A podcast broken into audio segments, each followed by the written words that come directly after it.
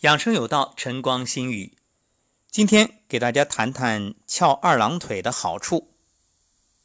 也许你对这个标题敏感甚至反感，你会说翘二郎腿有什么好处？别着急，真有好处。两个字：爽、帅。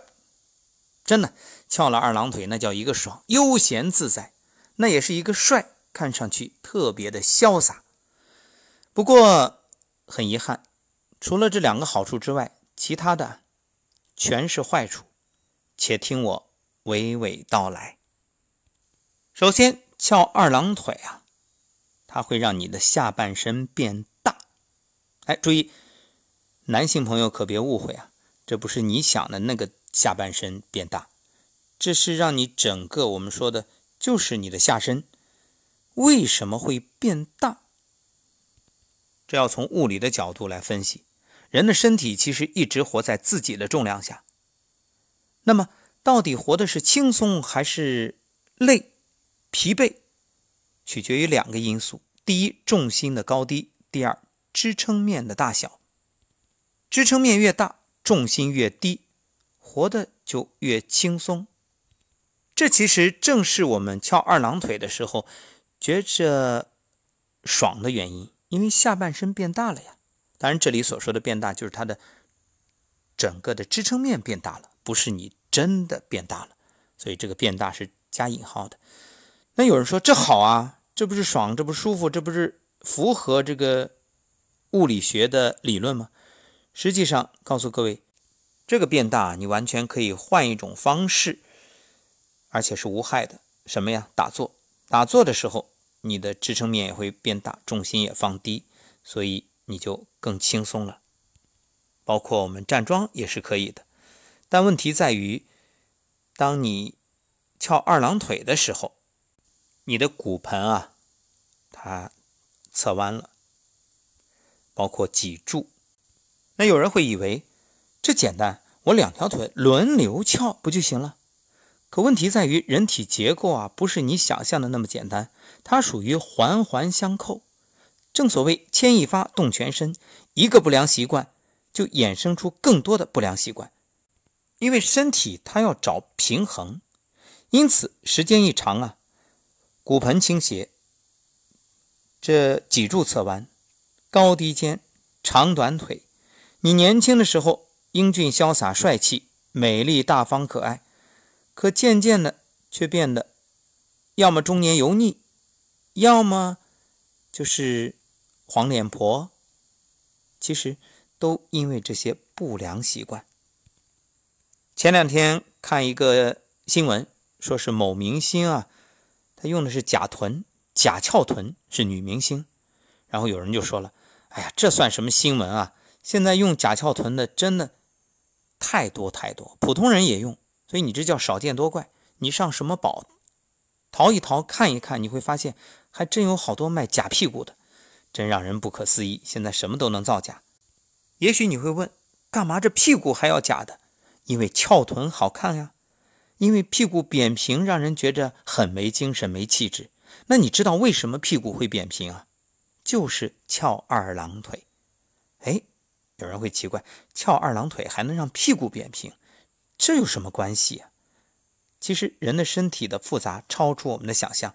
髋关节内部骨骼、肌肉、软组织、韧带组成了翘二郎腿这个动作。那么髋关节长时间的不正常旋转，会把整个身体重心转移。本来圆润的屁股，因为翘二郎腿这种不良发力，逐渐的漏气扁平。还有腰疼。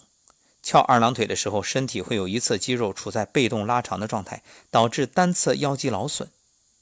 那么你就会二十岁的身子，六十岁的腰，你要吗？如果你现在已经出现了这些，那么赶紧警惕，拯救身体。有人会说了，还来得及吗？来得及，上天有好生之德，从你觉悟这一刻，改变这一刻。一切就有机会，给大家几个建议。一个呢，可以经常的做一些臀部运动啊，就是脚后跟臀桥，什么意思？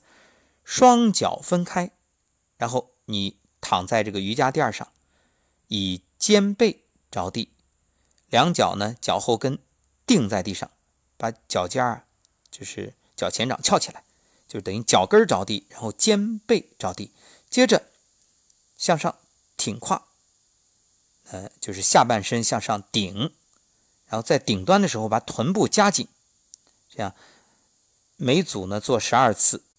中间间隔休息个三十秒，然后连续三组，那这样你的整个的这个臀呐、臀肌呀、骨盆啊都得到了锻炼和矫正。再有一个动作叫俯身后蹬腿，也是瑜伽垫儿跪着，然后趴在这个垫子上，就是双手手臂伸直，两手掌支撑，接着把其中一条腿。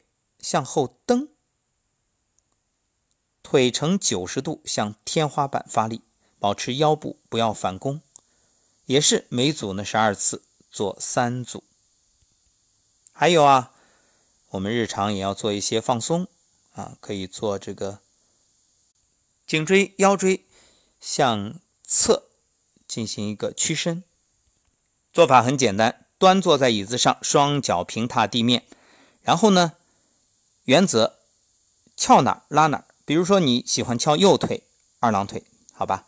那我们反方向，你就用左手扶着后脑勺，然后整个的这个拉着你的头啊，向左侧弯曲，这样呢，你就可以整个的感觉到右边的这个腰部啊有拉伸感。